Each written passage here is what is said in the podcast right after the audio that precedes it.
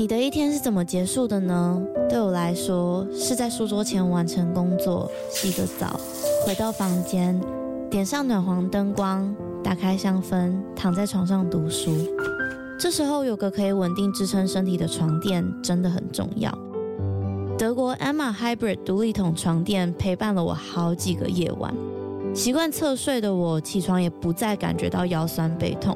而且还有一点很重要的是，在换了床垫之后，我们家的狗狗半夜在旁边动来动去，我也都没有被吵醒过。德国 Emma 是欧洲销量第一，获得超过七十五项国际奖项的床垫品牌。现在他们在官网有母亲节的优惠，还可以使用我的折扣码 Lily 八八八再打九折。那如果你买了不喜欢怎么办？放心，他们有提供十年保固、一百天的免费试睡服务。大家好好睡吧，晚安。Hello，欢迎收听《他说犯罪》，我是 Lily。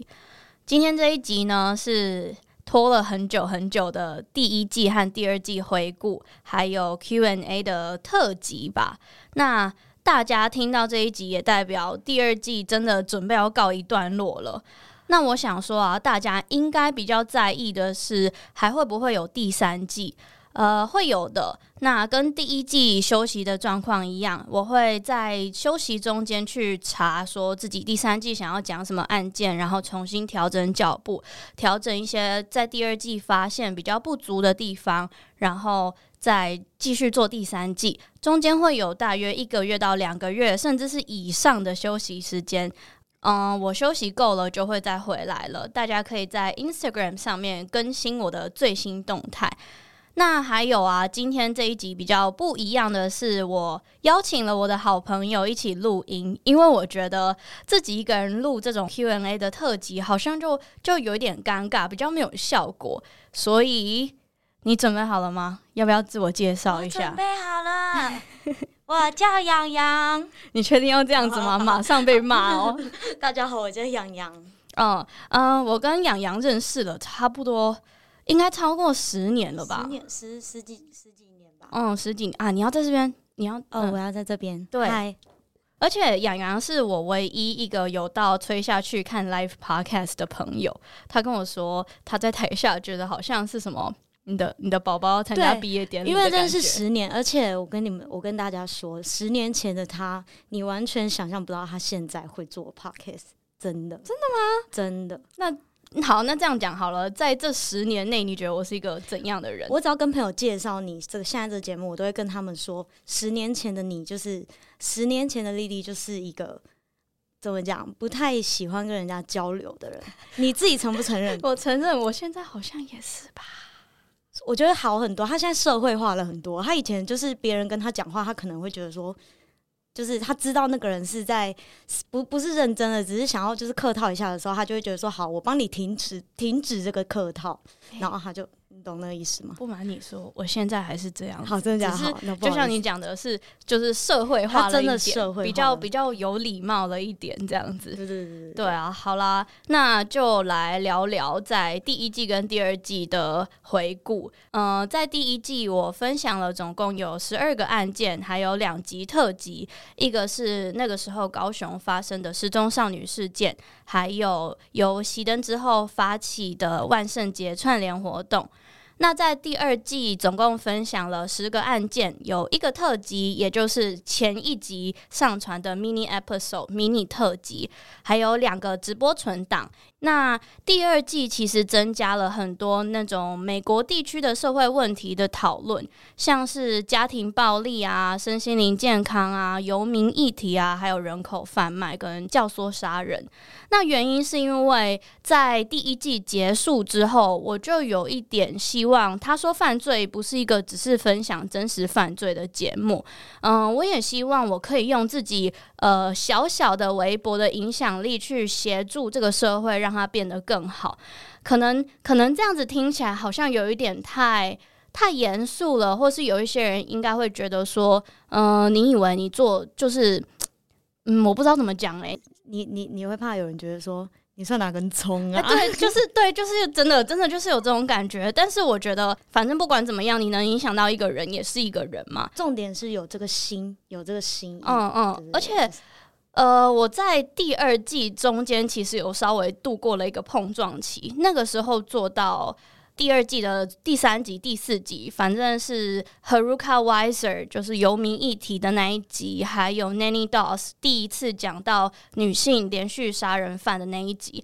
那个时候我蛮质疑自己的，我会去想说，嗯，这真的是大家喜欢的内容吗？大家真的想要听这些东西吗？会不会我做这些改变，别人反倒是不喜欢我了？然后那个时候也。也特别的注重别人对我的负评吧，反正现在是好很多了。可是那那一段时间我过得蛮不开心的，只要是碰到跟创作有关系的这这个事情，就会变得压力很大。结果后来，嗯，我记得这个低潮应该过了一个月。刚开始我反而是比较没有去正视它，就觉得可能是就一下下不开心就好了这样子。结果这个能量它就累积的越来越多，一直到一月的时候就突然爆炸了，然后我才开始正正视到底发生什么问题。我才发现过去那一段时间我太在意别人希望我怎么做，我反倒是没有去注意自己想要什么，想要成为怎么样的人。嗯，然后在发现这件事情之后，我就开始慢慢的好转。然后那时候又趁着受邀 KKBOX 吹下去活动的策展人，趁着这一件事情，就有一个更新的动力，就一起一起爆炸，一一起爆一爆之后重新开始，就真的像你讲的重新开始的这种感觉。嗯嗯、呃，我觉得好险有这个活动可以帮忙我，而且那时候也受到了很多朋友的。的协助，我就不一一点名了。我相信你们应该都有在听，所以其实我跟大家分享这件事情，不是想要让大家觉得哦，你你你很辛苦啊，或是你很你很怎么样。其实我只是想要跟大家讲，嗯，人生中的低潮每个人都会有，并不是说哦，可能我在我的节目上看起来非常的正向，或是我在 Instagram 呈现的这个画面呈现给大家的感觉。很很正能量之类的，其实我自己，呃，只要是人都会度过那个比较辛苦的阶段吧。那如果你现在也在度过这个比较辛苦的阶段，我想要跟你说，呃，请你继续加油，然后你已经很棒了，对。然后，诶，为什么会扯到这里来？嗯。刚刚就是讲到第二季多加的这些事情，然后也曾经质疑过自己这样子做这些事情，提到这些社会议题是不是好了？那呃，现在我觉得很很棒，我我也很喜欢现在的自己，尤其是只要探讨到很多社会议题，其实有时候我以为我知道了很多，结果我认真的去查资料，才发现，哎，原来我我就是。比起我知道的，远远更胜于那一些只是非常表面的东西。你可能要去读一篇论文，或是去看一篇专题报道，才能去了解这一件事情到底发生了什么事情。这样子，嗯，所以就是在第一季跟第二季中间有一个这样子的心态上转换。第一季就是会觉得哇，做节目好新鲜哦，然后每每做一集都会觉得非常有干劲。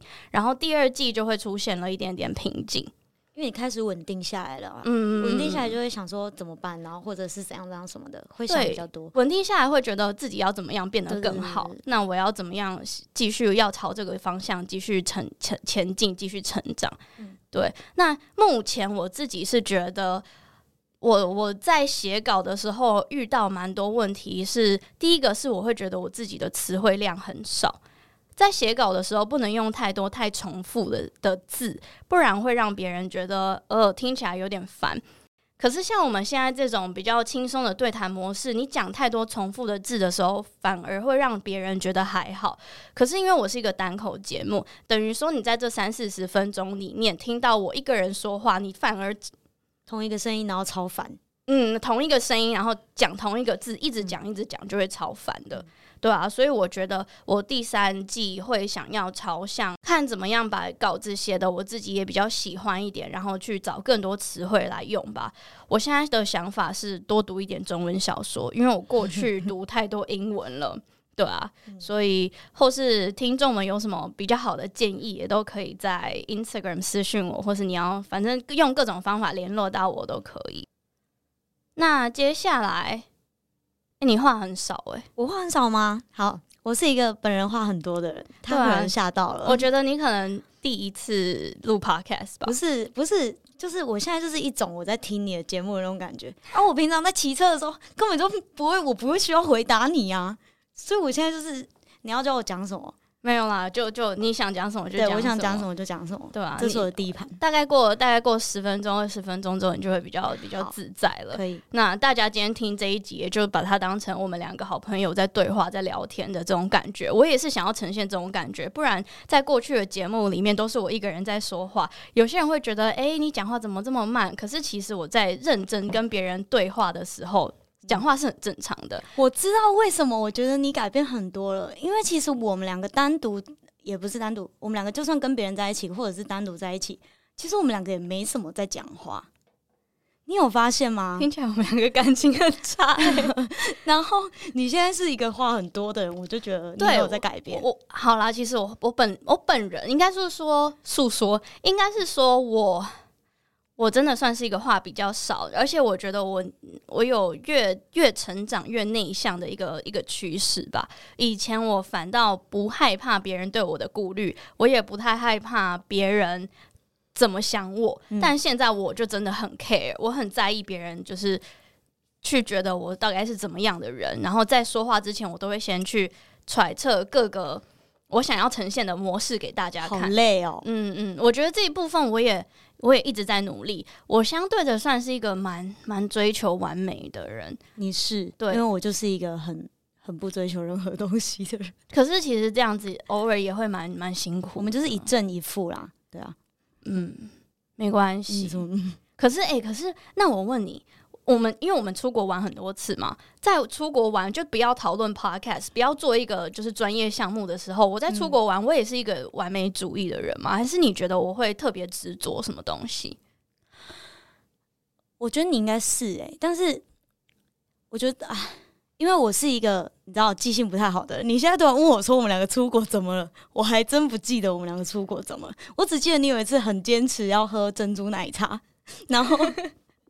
在西雅图的时候，我们走超久的，有四十分钟吧，应该有吧。而且我记得我们走经过那种就是很可怕的区域，嗯、或者是我们好像经过铁路还是什么，就是走那种 Google Map 带我们走的那一种比较奇怪的路。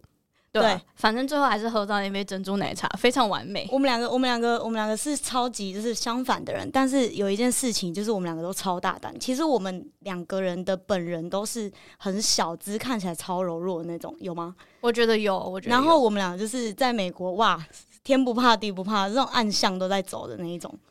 现在如果现在问我的话，我可能不敢走，或者我会确保我手上有一个武器，我才敢走。因为你因为你讲完你你研究完了这些犯罪案件之后，会会觉得蛮可怕，而且真的会。我我曾经在写，我有一集就是在讲西雅图的那一件事情，就是哎、欸，不是是在讲你呃。游民的那一题那一集，然后那一集就在回想我们在西雅图发生的那些事情，嗯、然后想说：天哪，那个时候的自己也太大。对对，我也会，我也会这样。而且我听完你的节目之后，包括我的朋友也有在听你节目，他们都说他现在变得就是你知道有一点，因为他也是个女生，他会觉得说，感觉什么人都是要害他那种感觉。嗯，你害惨我，我现在要 shout out to all 的听众们，我我真的做节目其实并没有想要让大家有对于社会上有害怕的感觉，可是我觉得你可以敏感。其实这一句话我讲了好几百次，你可以对社会上任何一点危险感到敏感，你也可以呃非常敏感的去保护自己，但是不要过于夸张的反应，可能。我比如说这样子好了，假如说今天我上了一台计程车，计程车大家想到都是安全的嘛，那我可能就会去注意到计程车大家想到是安全的吗？计程车应该都算安全吧？还是你觉得计程车也有不安全的？就是我以前，嗯、呃，也不是以前啊，反正我也是一个上了计程车之后我都不管的人，但是我每一次每每一次朋友送我上计程车，他都会帮我记，他都会就是车开走的时候直接帮我拍后面的车牌。对，因为我也是这一种人，我也会这样子做。可是我觉得你可以，你可以敏感啊，等于说，我觉得听完真实犯罪，你可以做这些去预防危险发生的这一这一些事情，但是不要过于夸张的反应。嗯，对我我我其实想讲的就是这个，我也没有想要就是做节目，然后让别人觉得哦，美国很危险，美国很多社会很可怕，嗯其实要危险，全世界都危险。对，你只要好好的保护自己，然后听这些真实犯罪故事，去学习怎么样在危险的地方，或是尽量不要让自己暴露在危险的地方。对，这这是我做节目的初衷啦。嗯，对啊，那。也也闲聊了一下，我们就来进入另外一个环节，就是在第二季我也开了赞助嘛。那在这里想要谢谢任何一笔有赞助我的听众们，呃，每一笔有留下地址的赞助，我都有把回馈礼物寄回去给你们。那如果你听到现在才发现自己没有留下地址的话，也没有关系，你可以在 Instagram 私讯我你的地址跟姓名，我会再补寄给你。那赞助有来自很多国家，有香港、有加拿大、有澳洲，还有台湾各地的听众们。以下我就来读一些我觉得印象很深刻的留言。你准备好了吗？我准备好了，好可爱，终于有人回我了，耶！快点，我每次讲，我好兴奋哦！快点，快点，这样可以吗？可以，可以，谢谢。你知道，我每一次在录音的时候，我都会说：“哎，你们准备好了吗？”然后没有人回你，我就会想说啊。好希望有人可以回我，终于有了。好啦，那我来读第一则留言。第一则留言是来自加拿大多伦多的听众 Queenie，他说：“Hi Lily，我从青少年开始就对犯罪故事莫名感到兴趣，从一刚开始电影影集的 CSI，还有 Law and Order SVU，到后期接触到外国的 True Crime Podcast，最近因为听到我在案发现场而找到你的频道。”一刚开始，我先听了 Tim McLean 的案件，因为这在加拿大是很多人知道的悲剧。你非常严肃地谈论这个过程和对当事人发声给予的同理心，我很尊敬，也就一直支持你的频道到现在。还有另一刻让我感到心暖暖的是，当你说完 Skyler Neese 的案件，你转述了清风说的一段话，说你很努力了，谢谢。我整个人飙泪。这一年来，因为疫情的关系，多伦多还是处于 lockdown 的状态，心真的有点累了。不过听到你说这番话，心里似乎有被疗愈的感觉，真的谢谢你。我想跟你分享一个曾经离我很近的新闻，也是让我一直很在意的问题。二十出头的我，曾经在加拿大哥伦比亚北部一个叫做 Prince George 的城市读过书。这个城市以加拿大原住民居多。一个跟我一起上课的同学，就以他个人的经验来道出当地原住民面临的问题，像家庭暴力、酗酒问题、自杀等等。这位同学还举例说，医院的消毒酒精 （hand sanitizer） 常常被偷走，因为有些人对酒精有依赖。也因为环境和经济的问题，很多人会选择搭便车，而许多年轻人也在这一条他们所称 “the highway of tears” 消失不见。一直到 Willie Picton 这位连续杀人犯被抓到了之后，才被发现有很多受害者就是长期被忽略的一群。原住民的安全议题才又被重新讨论。其实到现在，这一条 highway of tears 有很多受害者或是失踪的人都还没有被解决。他他他的解决的意思应该是还没有被结案，嗯、就是还是一个悬案这样子。那我也不时会常常想到在 Prince George 的回忆和第一次在报纸上看到所有 Willie Pickton 的受害者的照片，蛮难过的。常常很多社会问题真的不是我这种普通人能够了解的。你曾经提到讲到美国游民会想到什么？小时候被爸妈洗脑的我会说他们懒惰。但长大后出来看这世界，我会觉得每个游民背后都有他们自己的故事和苦衷。最后，谢谢你的 podcast，也期待听到你说更多 true crime 的故事和心情分享。我觉得每一次在质疑自己的时候，看到这种留言，我就会觉得就是自己何德何能诶、欸。对，多多看一点这种留言，真的，我我跟你说，这种留言其实有超级多的，而且我我我看的时候，我都会觉得很开心。甚至我有一个手机有一个相簿，是我把所有我看下来，然后觉得很鼓励到我的留言，全部截图放在里面。真的假的？嗯，我偶尔会把它拿出来看一看。那你会边看边哭吗？是不至于吧。有有曾经真的让我看到泛泪的的一些留言，而且、嗯、呃。多半都是在分享他们自己的故事，不是跟真实犯罪有关的故事，就是可能听到我某一集讲到让他们有感触的东西，他们分享给我的这一种故事。在比较早期，嗯、可能他现在翻脸了。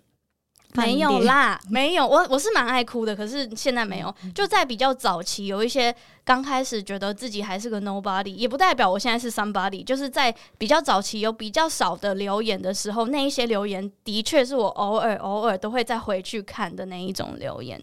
那这一位听众 Queenie，他也有提供 Highway of Tears 跟他刚刚有提到的 Willie Pickton 的案件资讯给我参考。那我会再研究研究，我也会再读。未来有机会的话，也许可以在节目里面跟大家分享这一集听众的投稿分享。那刚刚 Queenie 也有提到清风说的这一段话，我不知道你有没有看过那个影片。没有，反正他是在去年金曲奖的时候，他得奖了。那他的原文是说：“我想要很自私的对自己说，谢谢我自己没有被打倒，谢谢我自己死命的继续唱歌，死命的继续歌颂。你已经很努力了，谢谢。”哦，对，就是好感动，嗯，真的很感动。而且其实，等一下，没有，我跟你说这一句话就是开心的人，在在就是没有低潮的人听了会觉得好像。还好，但是跟自己讲话，在低潮的时候跟自己讲这句话，你会真的会想哭。真的，真的，就是我，我觉得应该是说我在做那一集，然后我跟大家分享这一段话之后，有好多好多人传讯息跟我说他被这一段话鼓励了。嗯。那我也觉得很开心，就是因为我自己在看金曲奖转播的当时有被清风这一段话鼓励，所以我。去分享给更多人听，那的确更多人也被这一句话鼓励了。那其实这个片段哈，就我刚刚跟你讲的那个金曲奖那个片段，是我一直一直到现在都还会在偶尔上字的时候拿出来看的。在写这一集的大纲的时候，我也特别就是再点回去看了一次。那除此之外，我也想要分享一段我在 Taylor Swift 的纪录片上面听到的一段话。这一段话在我成为创作者之后，有很深刻的感受吧。Taylor Swift 他说：“Those pats on the head were all I lived for。”那一些对我摸摸头的鼓励们，都是我赖以为生的鼓励。这这个翻译就有点怪怪的，可是就是其实大大大致上的意思就是，那些曾经对你来说的鼓励，都是你生存成为这个人的养分的意思啦。那对我来说，其实也是这样子，因为身为创作者，有没有人喜欢你的作品，他喜欢你，给你什么回馈，都是我一直继续创作的动力。还是要不免俗，谢谢那些曾经留言鼓励我的人们。那我也想要推荐大家在 Netflix 上面去看 Taylor Swift 的纪录片，它叫做《Miss Americana》，真的很好看，也很好哭，真的。好好，他现在看着我，然后一脸就是嗯，你一定要去看的。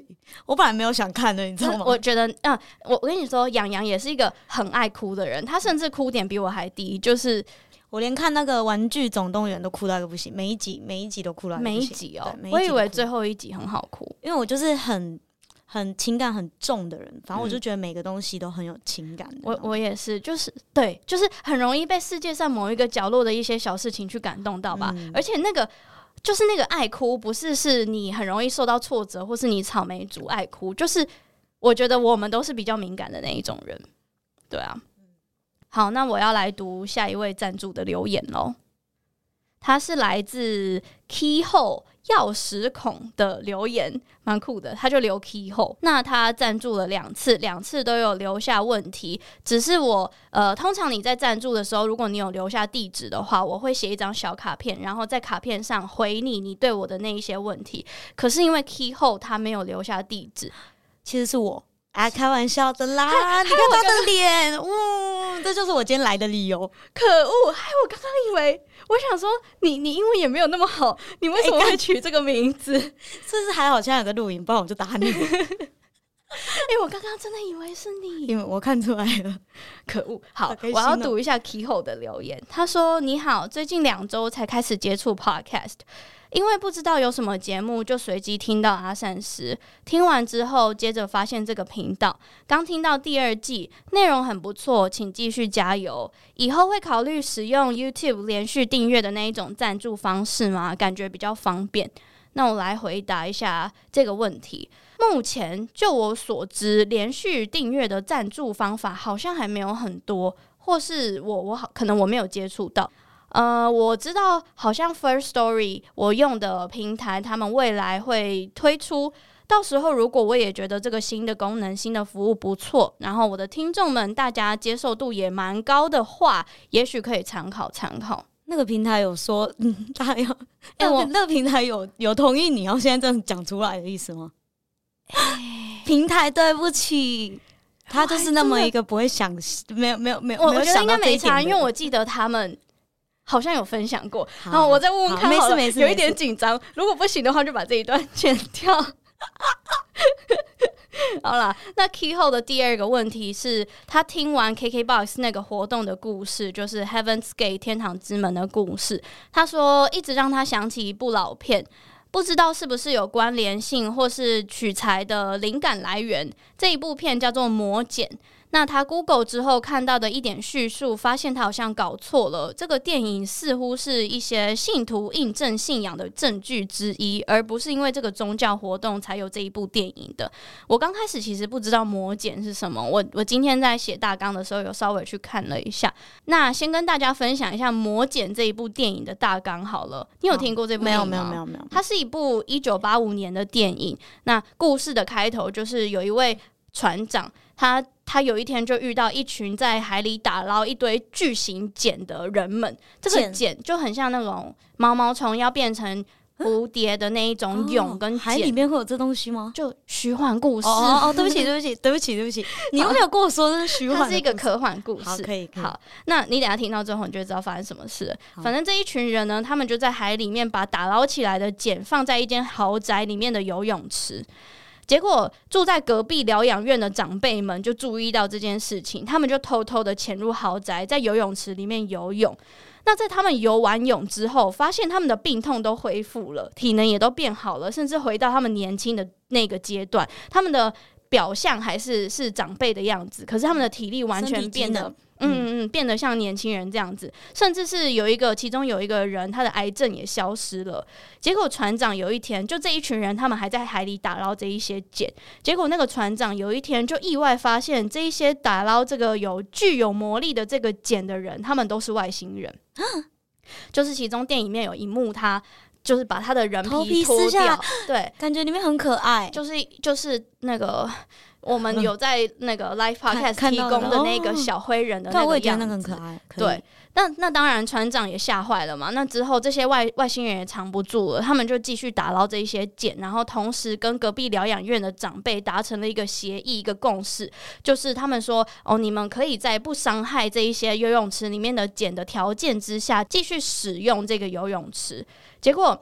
有一天，就游泳池里面就来了太多人了，然后这些人就把茧的能量全部吸走了，等于说在游泳池里面的这一些茧就就变成一般的茧。嗯，对，可是你知道，在茧里面其实是他们，嗯，在这些外星人在被被迫离开地球之后，怎么讲？被藏在地底下的这一些他们的伙伴，被迫离开地球。嗯，反正离开他们的星球的时候。藏在地底下的伙伴，然后故事故事是就是这一些外星人曾经在这个地球，就是在这个地方生活过，啊、然后他们被迫离开的时候，有一些伙伴还没有办法及时离开，所以他们就躲在地底下的茧里面。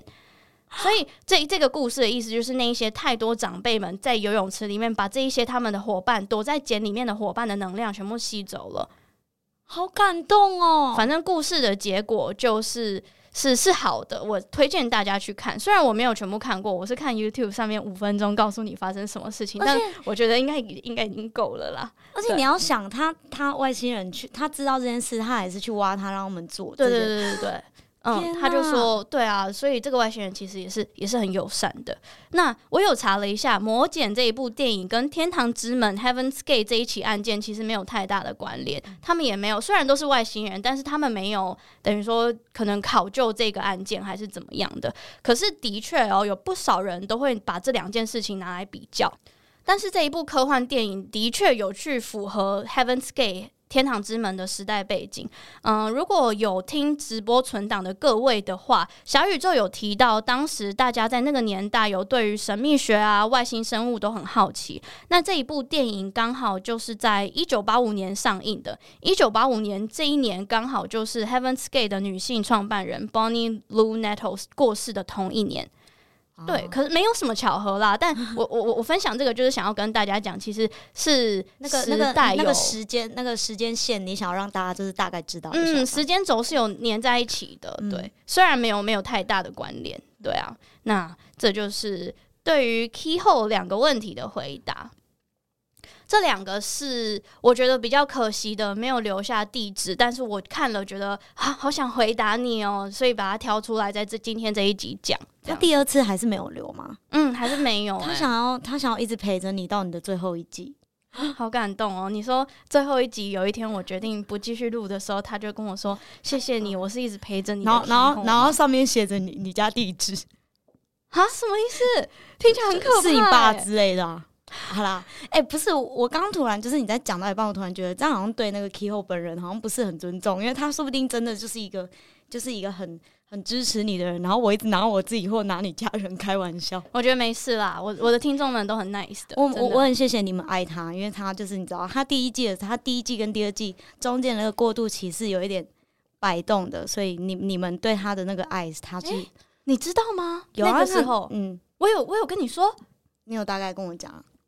而且他他虽然这样子不是会讲的人，但是可能不知道是我跟他认识很久，还是他也是一个蛮明显的。我我可以感受得到他的那个他的那个不安感，我是有感受到的。但是就是我觉得他在跟我分享这种事情的时候，我如果也跟他很慌张的话，他好像会。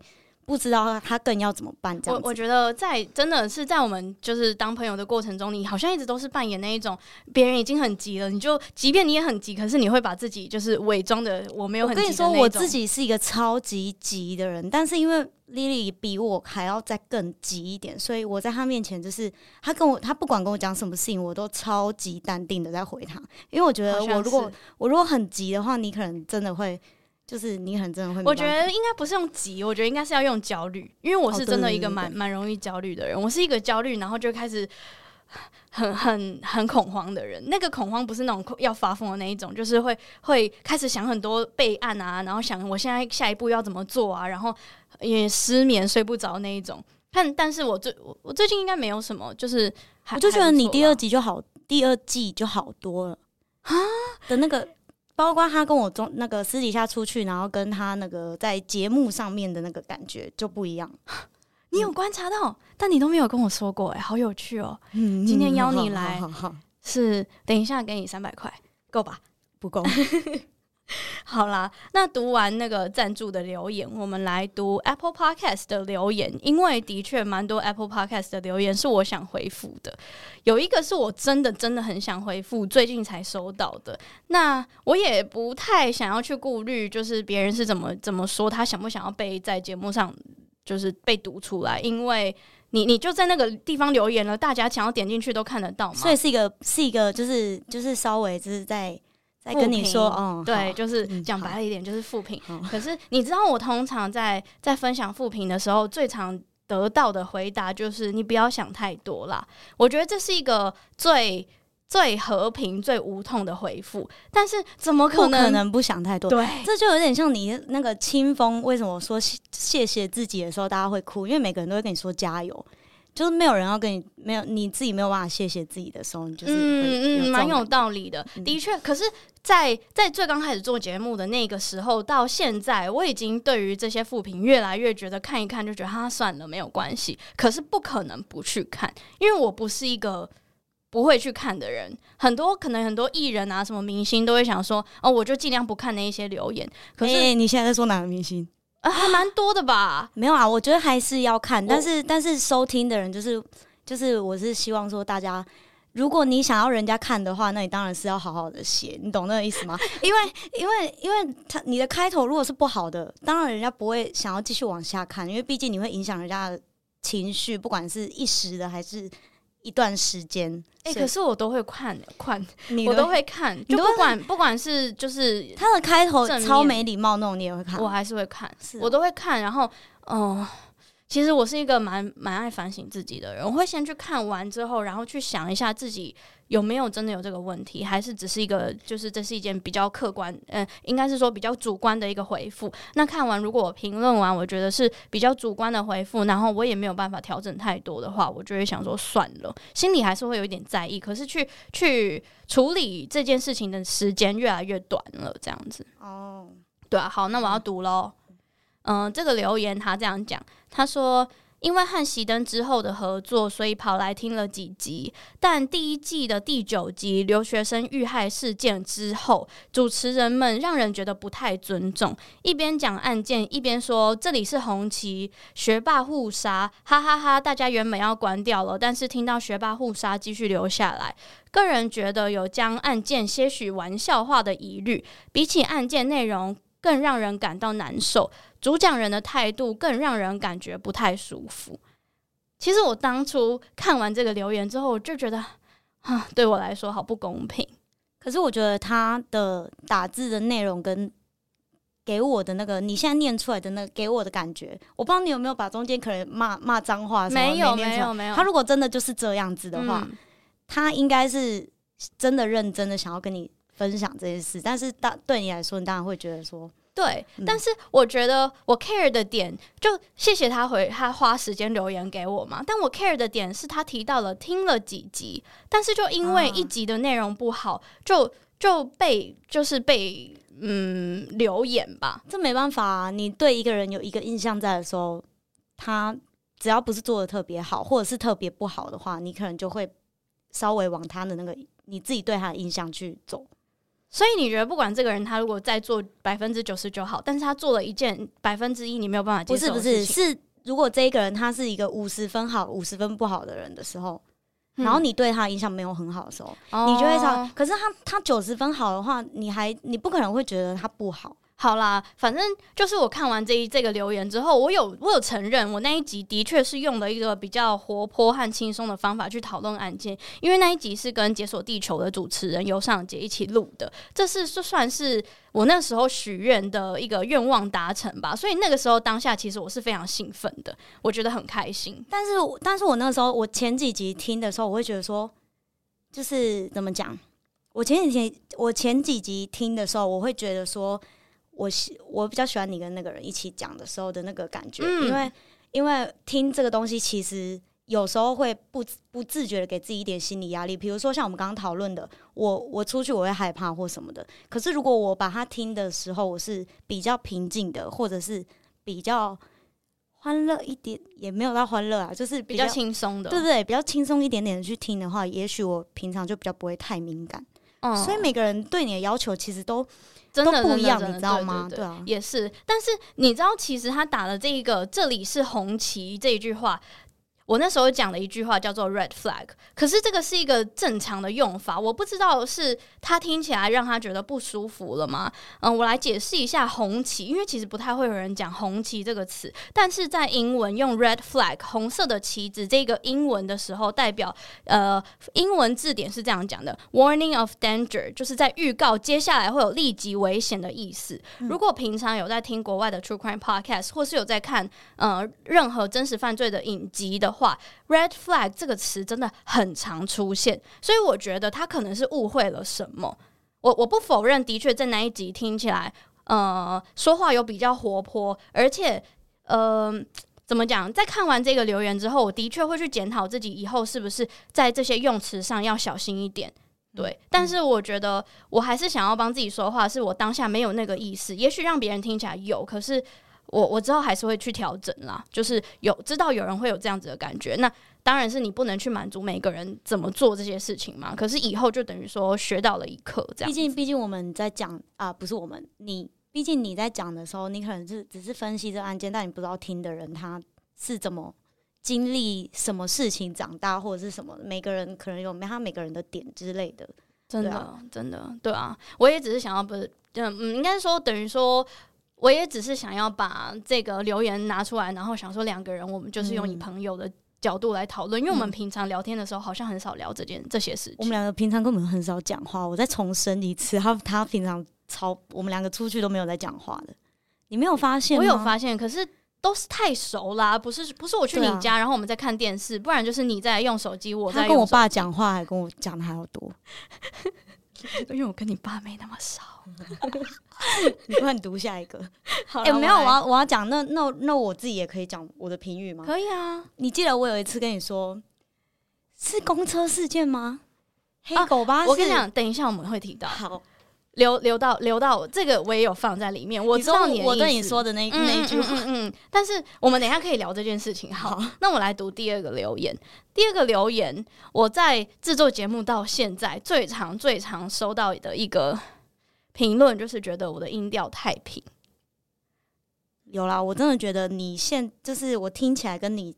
平常跟我在讲话有差，但是没办法，因为你一个人的时候，对，真的没办法。我我我替你站在你的角度想，可是我我，我想要练习，就我不知道要怎么练习。我我常常真的是在按下录音键的那一刻之前，会先去做一些让自己活泼一点的，比如说，比如说去，我会在麦克风，然后朗读一一篇什么英文呃国际新闻，然后或者反正就是反正就是练习一下，让自己讲话有比较。生动的感觉，但是大家可以揣摩一下，我在录音的时候，我真的就是坐在书桌前，然后一支麦克风，我我在讲故事，我我要怎么活泼？那如果你买一只，就是你知道超级可爱的熊熊，然后在你旁边，让你讲给他听，他还有跟你点头，没有啊，开玩笑的，他就是好啊，这样会好一点，可以试试看。对啊，你可以。我希望我这件事情可以越来越进步。的确，第一季跟第二季中间是有一点进步的吧？你打你，我我们这次回去听，你就看。你有没有好一点？如果有的话，就是你真的是少了一个听众。我觉得有啦，我有听我的听众有传讯息跟我说，他觉得我有进步，要持续加油。好，就是我也希望我可以一直一直进步。可以，好，那我来读喽。他说，一开始接触听的犯罪事件是出快出快，都听完了，看你们有合作，就来试听看看。讲话真的比较平，没有让人可以很融入，人名也比较不好记，哈哈。所以要比较认真的听，才会想起来哦，原来这是主角。不过真的做了好多功课，讲的很详细，也就把你的全目。听完了，有感觉两个人一起做真实犯罪比较有互动。有一集就有特别来宾，那一集真的很不错。不然都会觉得你问问题，那你们觉得嘞？可是就据点了，哈哈。个人感觉啦，每个人做节目肯定有自己的想法，加油加油，期待更新中。对，他就提到了一个人录节目，就像我们刚刚讲的，你们准备好了吗？现在就真的，我对面有一个人回我说准备准备好了，我就会觉得好开心喔。有啦，你就是想象，因为我骑车的时候，你说准备好了吗？我就会点头。哦，真的吗？会啊，还是跟你讲，不会吗？如果今天这一集，不会吗？如果今天这一集状况回想好的话，以后养羊就来当他说犯罪的 co-host，以后就变成他他犯罪。好，可以。哎，他他他他说犯罪，他他说犯罪，他说他听犯罪。哎。不错哦，好像不错，对啊，这这个就是提到了比较平这件事情，然后还有提到人名比较不好记的事情。我觉得我可以讲一下为什么我不取小名吧。第一个，你不是取小名吗？什么取小名？你有取小名啊？不是，他是说帮人，就是案案件的人物哦。对啊，比较少，而且其实。第一个取小名是要一个非常有创意的事情，就像出快一样，他们的小名人名都取得非常好。可是我自己为什么不取小名的原因，是因为我觉得，呃，这是一个真实犯罪案件。对啊，这些人是不是有点不太尊重那个人？我我我倒觉得不会不尊重，因为每个人喜好都不一样嘛。有的时候就是小明的确真的有给这个人他的赋予他一个重新对人家对他想象的一个角色定位，嗯、可是。我我比较没有那么有创意，然后我觉得取小明对我来说不是我想要走的那个风格跟我的路，我不知道这样子有没有就是解释到。啊、但我觉得你不取小名比较好，因为像我刚刚都已经有一点点去提到这件事，代表说不可能。你听的人，所有人里面都没有任何一个人觉得你不尊重那个人，嗯、你懂吗？嗯嗯嗯，我能同意这件事情。我自己是不太 care，、嗯、但是我能同意就，就就像你讲的，有人会喜欢，也有人不喜欢嘛。对啊，对啊。但我就刚好想要趁着这个机会去讨论取小名这件事情。那他还讲了说，呃，两个人做真实犯罪，感觉比较有趣。你要不要考虑加入我啊？咬我，咬我，咬我，咬你哦！我说咬我，咬你哦！你你什么病啊？你咬我干嘛？因为你刚刚听很像咬我咬我，我们等下去听回回放。好，好我我咬你，我跟你讲，第三季我们就来咬痒痒。如果大家觉得觉得不错的话，就赶快刷、欸、刷一排。你很烦，你这样子下面如果一直哎、欸，我不行，我不行，我想要装口，但是我不想要他这样子。好，我不要我不要看这些留言好了。好，好了，我们来来讲下一个下一个内容，也是在讲我语气真的太平了。他说内容很好，但语气太平了，听不下去。但 我已经努力了，我们就我会持续在进步，我也会努力去钻研这件事情到底要怎么克服。短时间内我绝对没有办法，但是这位听众，你可以一年过后，如果我还在的话，你回来听，我一定会进步，我一定会加油。我现在在对自己喊话，我觉得我 OK 的。我跟你说，你十年，你已经从一个就是讲话毫无灵魂的人，到现在已经已经会有那个手势或者是音调在，我已经对你感到很欣慰了。就像上一次去听的时候，我真的觉得看看你在台上，觉得好像看着小朋友长大的感觉。虽然我们两个才同岁，但是我就觉得，嗯，所以我十年前我一直以来讲话都这么平。反正我就觉得你以前就是一个很没灵魂，然后也不太喜欢跟人家交流的人啊。你自己不是也好了？我同意。对啊，就我以前比较比较做自己，所以我才觉得你不可能会做这个。就像我的朋友都说我，我感觉我做这个合理，但你做这个，他们就会啊，他去做这个啊，因为你的啊。呃，我要我要解释一下，因为以前就我们还在读书的时候，有有有机会见到你的朋友的时候，我都是一个不太会主动打招呼，然后别人跟我说话，我就会说话；别人不跟我说话，我就比较不容不爱说话的那一个角色吧。对，你就是一个很不喜欢跟人家讲话的人，而且你讲话也是一个很没灵魂的人。好了，那我现在真的有进步。对啊，嗯，好吧，啊、好，那我就再朝这个方向继续进步。你要想着你有进步就好了。真的，那读完就是前面有人说反映我音调太平这件事情，我就来读一些，帮我帮我。就是说我喜喜欢我这些音调的的人的留言，像是有一个留言，他就说我真的好喜欢 Lily 叙述案件，虽然大家都反映音调太平，但是在开车时风切声及外在噪音影响下，我再读一次，我再读一次，但是在开车时风切声及外在噪音影响下，这样更可以让开车者听得非常清楚，尤其 Lily 叙述时会带入一些论点及音档，更可以。可以让我们快速进入案件内容，很棒，很开心有这节目伴随我无聊的开车时光，好开心哦。嗯，你知道每一次读一个正向的留言的时候，我的那个开心指数大概会达到百分之九十九。然后我现在已经慢慢进步，就是读比较负面或者比较呃觉得我可以哪里可以进步的这些这些留言的话，我就是会把开心指数稍微降低，然后想说，嗯，好，我可以有什么学习的地方。看完之后，好，没事，然后赶快过了，再赶快再去看那个。对，但是在以前，我会在刚开始做节目的时候，我会超级 care，超级。但这就是一个，这就是一个进化过程啊！你怎么可能有一个人一刚做，然后就？那你觉得一年后我会变怎样？一年后，没有，我真的觉得你在我心中就是一个你想做什么就可以做得到的人。所以我不知道你在这一年间，你会突然想要变成什么样子？哦、因为是，因为你可能这个变化太大了，真的。你想做什么的时候，你就可以。也没有马上，但是你可以很快速的去变成你想要的样子，所以我觉得，对对，我觉得你说的很有道理。我真的蛮容易，就是就是去对一个未来的自己会有一个想象，然后变成变得那样子，好吧？那我蛮相信吸引力法则的，我觉得这些事情都是吸引力法则做得到的。好啦，题外话，我要来读。就是在讨论音调太平的最后一个留言，他说：“我是一位年近四十的普通家庭主妇，自从接触到你的节目之后，让我枯燥乏味的生活瞬间有了寄托。不仅如此，更打开我的感官，提升了我的思考模式，甚至针对每集深入探讨的问题来和我的孩子们讨论，成了我们亲子间很棒也很重要的活动。”哦哦，他的小孩几岁？我还没，我还没讨论，我还没有说完，可是。我觉得好开心哦，真的我好开心哦。好，我继续读。孩子们也意外的非常喜欢，这是我在众多 podcast 节目中唯一的留言。很期待你每一次更新，谢谢你。我好像知道这一位听众是谁，因为他他会私讯我跟我说，他跟他的孩子们会听我的节目，好好哦。你知道这也是为什么我们等一下讨论的那个就是巴士那一集，为什么我会不想要把太露骨的东西放在。节目里面的原因。嗯嗯嗯第一个，因为我自己没有那么喜欢；第二个，就像我那时候讲的，是随手可听的，所以对啊。嗯、第二个，我讲就像我那时候讲的，我想要尊重受害者。嗯嗯，那我们就可以进入了一个，就是我安排的这个环节，我写了。灰狗巴士争议，哎、欸，我真的这样子说，我就是争议第一个那个第一个提出争议的。对对对，他好像第那时候就跟我讲，其实我能理解这件事情，那我也大概大致上能知道以后如果再遇到这件事情的话，我要怎么处理。你等下可以讲一下你的想法，因为我觉得你讲的蛮好的。那我就先就是稍微简单讲一下，那这个就是灰狗法。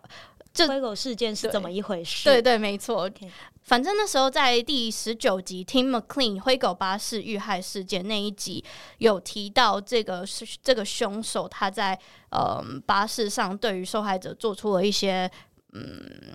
什么事这样子？对，侮侮辱尸体的事情。然后我没有讲的很 detail，然后我那时候就帮大家打了一个预防针，是说我今天不会讲这件事情，因为我第一个我觉得很让人不舒服，第二个我想要尊重受害者。然后你就先讲一下你的想法。我遇到他的第一面，我就是跟他讲说：“你真的很讨人厌呢，就是为什么话要讲一半？你如果已经觉得你没有要讲了。”那你一开始就不要说你什么东西没讲，对，你懂吗？嗯。然后像我这种人啊，可能真的有一些人会觉得说，哦，好，Lily 是为了我好，就是嗯，嗯。但是像我这种人，我就会想要去他家打爆他。你给我讲，你现在给我讲，你现在给我讲到底发生了什么事？可是，可是我就跟他讲了之后，嗯，以我对你的了解，你不可能就是无缘无故不讲什么事情。嗯但是就是对啦，我们两个的想法不一样。对，在这里我也马上就是在那一集。上架没有多久之后，我就马上收到了一个一星评论，然后他说讲真实犯罪还略过细节，语调和某些想法很不喜欢，会有自己的偏见。然后我我我我我看到这个时候，我稍微反思了一下自己。我我第一件事情反而没有觉得自己是对的，我觉得哎，我真的是不是做错了什么事情？然后我还真真认真的去想了一下。但我能理解有一些人会觉得我真的好想听，可是当下我会觉得啊，我资料都放在资讯栏给你了，你想要看的话，你就来私讯我，我会告诉你，或是你你就去看新闻嘛，我。我我我，而且我现在就觉得很想帮自己解释，而且我在节目里面都放了那一段音档，那一段音档虽然是原文，但我听不懂英文。那一段音档虽然是原文的，他有提到到底发生了什么事情。嗯嗯嗯，我我当下放的原因是因为我会觉得这不是我讲出来的，那代表我可以稍微。呃，减缓了一下对于这件事件的冲击，嗯，而且它是原文的，所以可能你可以听得懂大致上发生什么事情，可是你不会就是会觉得那么一瞬间，对，一、嗯、一瞬间就是会觉得这种感觉，嗯，所以我的确真的是出自好意，可是，在收到这个留言之后，我我真的有有稍微反省了一下自己，就会觉得以后再遇到这件事情的话，再真的是要处理的稍微好一点。嗯，对，我想到的是，以后就干脆不要讲了，就是就是、就是、你你不要让我们知道说你什么事情没讲，嗯，就在在你在你录音的时候，你可以。放在你 Instagram 的时候，你可以就是附加说，我有什么事，其实我没说。Oh. 但是你在节目上的时候，我听的时候，我当下就是我想知道，我真的想知道。Oh, 好了，我我那我大概能理解。就以后我觉得可能用、嗯、用这个方法会好一点。嗯，然后对啊，那但是我还是要就是呃讲一下，还是有帮我帮我就是讲话的讲话的听众，他说。呃，这位听众他留言说，听完灰狗巴士的案件，想来留言分享一下关于听到案件后的心理处理方式给博主。灰狗巴士案件之前本人就已经知道，也是我个人比较有印象的案件，因为关于吃的我都很有兴趣。他说，嗯，不重要。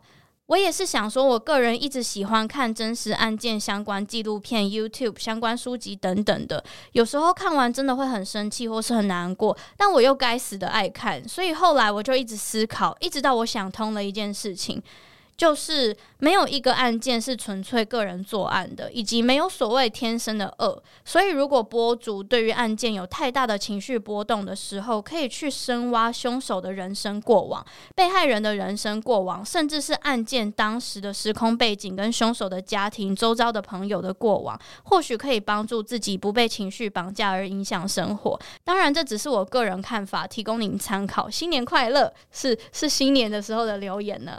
然后你现在。在过了，可是我当下其实就看到，因为我会固定一段时间，可能每两个礼拜或一个礼拜会去更新一下，看那个留言。对，我觉得蛮蛮蛮受用的。可是，呃，就像 Haruka Wiser 那一集，就是我不是有哽咽一下嘛，就游民的那一那一集，那一集我我有提到我哽咽的原因。诶、不是，是在事后有人问我为什么哽咽，我有提到我哽咽的原因，是因为每一次收集案件的时候，我都好像是经过了受害者或是加害者本人，他从小时候就有一种像是五分钟给你顺过他的人生的这一种感觉，所以我好像对他有一定的了解。然后最终，如果这一起案件是我能够同理的，或是呃，可能案发的时间啊，或是年纪跟我差不多的话，我就真的比较容易哽咽。嗯，对，通常都是提到家庭的时候，我真的只要每一次提到家庭，比如说什么爸爸爱你啊，是或是或是我们真的都很爱你，然后讲出一些我我们很 care，即便你不在了，我们还是就是会活下你的影子。那时候我就每一次都会觉得，好，我要哭了。可是这也是为什么你那个，我虽然我对你灰狗巴士那件事情的评语是这样，但是我站在你的角度想，我会觉得说，我们是因为。听了浓缩版的，就是你把精华全部讲出来了。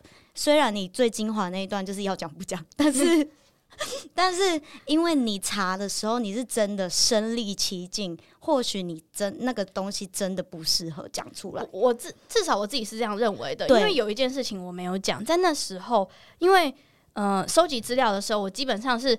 大的新闻网站，像是 CNN 啊，或是纽约时报，我都会看。不只是大的新闻网站，小的在地的网站，像是什么芝加哥日报啊、休斯顿日报那些东西，它讲的比较细，而且它会在每天都跟你更新到底发生什么事情。嗯嗯嗯。那个时候，呃，我也会看这些报道，甚至是 Reddit 上面的讨论，我都会看。那，嗯、呃。我那个时候的确有看到一张，我知道是恶搞，因为我后来我看了一下下面的评论是恶搞，可是他的确有把那个受害者的面貌放在。文章里面，好可怕！我我吓坏了。我那时候还传讯息给熄灯之后的小宇宙，然后跟他讲说，我现在心跳跳超快，因为我看到了这个这个照片。我没有传照片给他，因为我我也不想要让别人看到。然后我就有跟他讲说，大概发生什么事情。我就我当下是真的很不舒服，就有一种，而且你那么喜欢研究这这种事情的人，你都可以那么的，就是你知道，的确。可是我是真的对于这种 血跟肉。我还是会看，但是接受度就比较没有那么高，我也没有那么喜欢，对啊，对。之所以大家会说是我是个有温度的真实犯罪 podcast，可能也是这样子开始在自肥，哦、对啊。哦、但是的确有人说你是有温度的，嗯，真的有，谢谢你们，就是就是还是蛮开心的吧，因为这就是我想要努力的目标，我想要给别人的感觉就是一个。可能有些人会觉得很严肃，或是嗯、呃、太太认真了。可是这就是我想要的，我想要呈现的样子给大家听。嗯、然后可以每次收到这么多回馈，就像刚刚那位妈妈跟我说，就是她成为亲子之间的嗯讨论共同话题啊。即便是真实犯罪是一件真正发生在这世界上的悲伤的事情，可是这些悲伤的事情可以提供我们以后一个借鉴或是一个学习的、嗯、的的。的媒介，嗯，你不觉得是一件很棒的事情吗？嗯、这也是我想要为什么会想要做的事情。对啊，那你知道你想做什么就好了，你很棒，真的。嗯，但是你知道在，嗯，应该是说，虽然这样子想，可是还是会有，还是会有质疑的时候，质疑自己的时候。对，这个东西，我觉得质疑自己不会没有，但是越来越少。但是，但是就是要有质疑自己的时候。才会成长啊，对，或是说才会变得更好。嗯，我我希望你一直都会有这种一点点这样子质疑自己的。会的，会的，嗯，对啊。但是就像你讲的，在在做他说犯罪的这一个过程，也快要一年了，今年八月就要一年了。中间我真的成长蛮多的，对啊。我刚开始呃，不管是社交的场合，或是在心境上的转变，也真的转变蛮多的。我在我我我刚开始在社交的场合，我是一个蛮害怕主动跟别人说话的人，就像你刚刚讲我以前的样子。嗯、但我现在可以很舒服的，就是跟大家讲说，哎、欸，我是他说犯罪的 Lily，、嗯、然后谢谢大家喜欢我的节目，这样子。你真的长大了很多，嗯、也不是长大啦。不能说长大，因为怎么样子都是好的，什么什么样什么样子都是好的，只是你改变了很多，变了很多。就应该是说，现在的状态也是我自己蛮喜欢的状态。除了呃，就像我刚刚讲的，比如说一些什么词汇啊，我想要再进步一点自己写稿能力啊，还有自我提升的部分。嗯嗯，我会想要继续努力，然后继续继续变得变得更好吧。嗯，对，这就是今天分享的内容。那今天差不多也到这边，你还有什么想讲的吗？没有哎、欸，啊，什么？就是希望大家可以多多爱他哦。你说我吗？对啊，我真的，可是我真的接受了很多听众的爱。对啊，所以我就说希望大家可以多多爱他。就是，嗯、呃，对他有什么意见的时候，当然非常的，就像黑狗巴士一样，就帮我教训一下他。但是。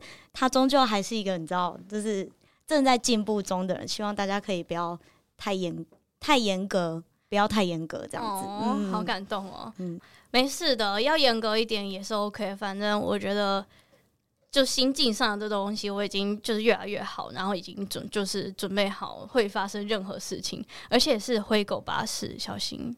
好啦，希望之后可以分享更多更多好的故事给大家听。那如果大家真的也喜欢这种带有一点温度的真实犯罪案件，然后喜欢我去探讨社会议题啊，我也会不不不吝啬的跟大家分享。那你们对于美国有什么社会议题想要更多知道的更多的话，都欢迎你们传讯息给我，或是其他。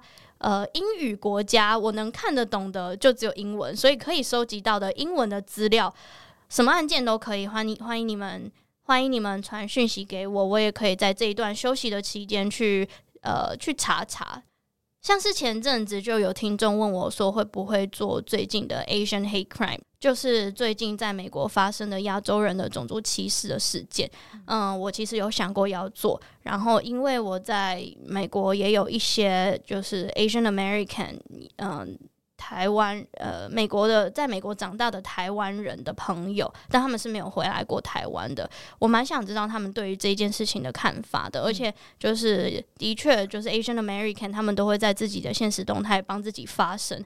可是呃，我觉得这件事情，因为它太太新了，也不是。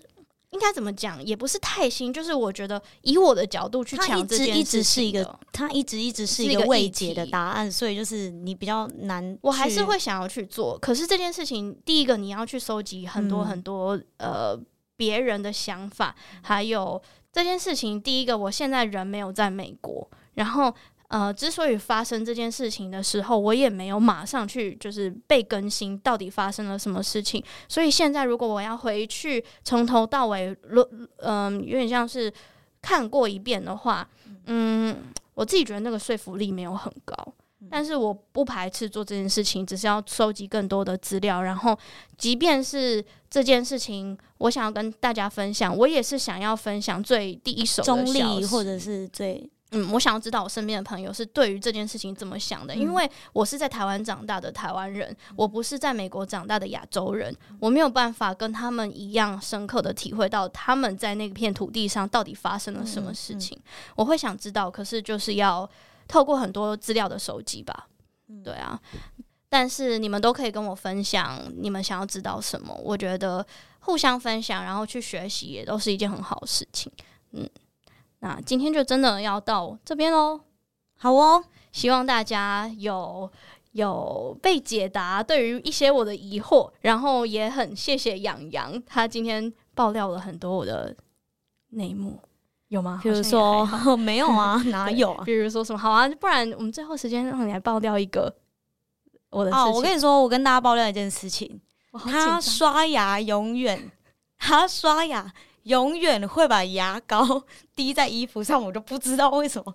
我认识他十年，始终如一。他真的是一个很，我我我这我不能了解。我在旁边笑到疯，这算是一个爆料了吧？算了，而且这是一个超级日常的东西，但是我真的真的超不了解因为因为我刷牙时间很久，对，然后他永远不会站在那个浴室，嗯欸、他挤完了之后，他就会咔咔咔，而且他刷牙超大声，然后就走出来，然后对着大家一直刷牙，刷牙，然后那个泡泡就一直滴出来。我就觉得很好笑，因为我到现在还是会做这件事情。我，我真的很不喜欢站在一个定点刷牙，因为我觉得非常的浪费时间。是因为你刷很久，嗯，可是我觉得刷很久不是重点，重点是你到底为什么可以一直滴在衣服上，我就不懂。啊，就睡衣啊，没关系。不是重点，不是架。重点不是低在哪里，重点是你为什么？好了，我下次就接住好不好？好好好，不然还是有人要帮我。你们也是那个刷牙一定会滴在衣服身上。我跟你说真的，我我觉得我长那么大没有看过你这种人。我现在就马上找一个跟我一样的人，赶快留言给我。你们是不是刷牙都会滴在衣服？下面刷一整片。刷一整篇，我就我就公开道歉，好好笑，有必要这样吗？对啊，哎、欸，可是这个料算是蛮大的吧？因为真的在而且这个要认识很久才会知道吧？真的，说不定我爸妈也都还不知道这件事。那你爸妈也太不关心你。好啦，我们哎、欸，如果大家真的觉得洋洋好像好像蛮不错的，我们第三季可以可以就是邀他来。你不要在我面前问呐、啊。好。好，拜拜。那就先这样子，今天这一集就先到这里。那第二季也就这样子结束了。也许是一个月，也许是两个月，也许是三个月，我会在休息够的时候跟你们见面的。那中间我也会在我的 Instagram 现实动态跟大家分享一些我的日常生活。那未来说不定也会，嗯，比如说用其他的管道跟大家分享我自己的。消息或是跟你们联络，可以追踪我的 Instagram。他说犯罪，She tells true crime。那也欢迎你们到 Facebook 的社团，或是到 Telegram 找我聊天。Telegram 要怎么找呢？Telegram 就到他说犯罪的 Instagram 有一个 Link Tree 的连接，点进去就有了。好，那今天就到这里喽，拜拜。你要学我说话吗？嗯，好，那你你讲一次，我学学看。OK，嗯、uh,。I will see you next season. Bye bye. Bye bye.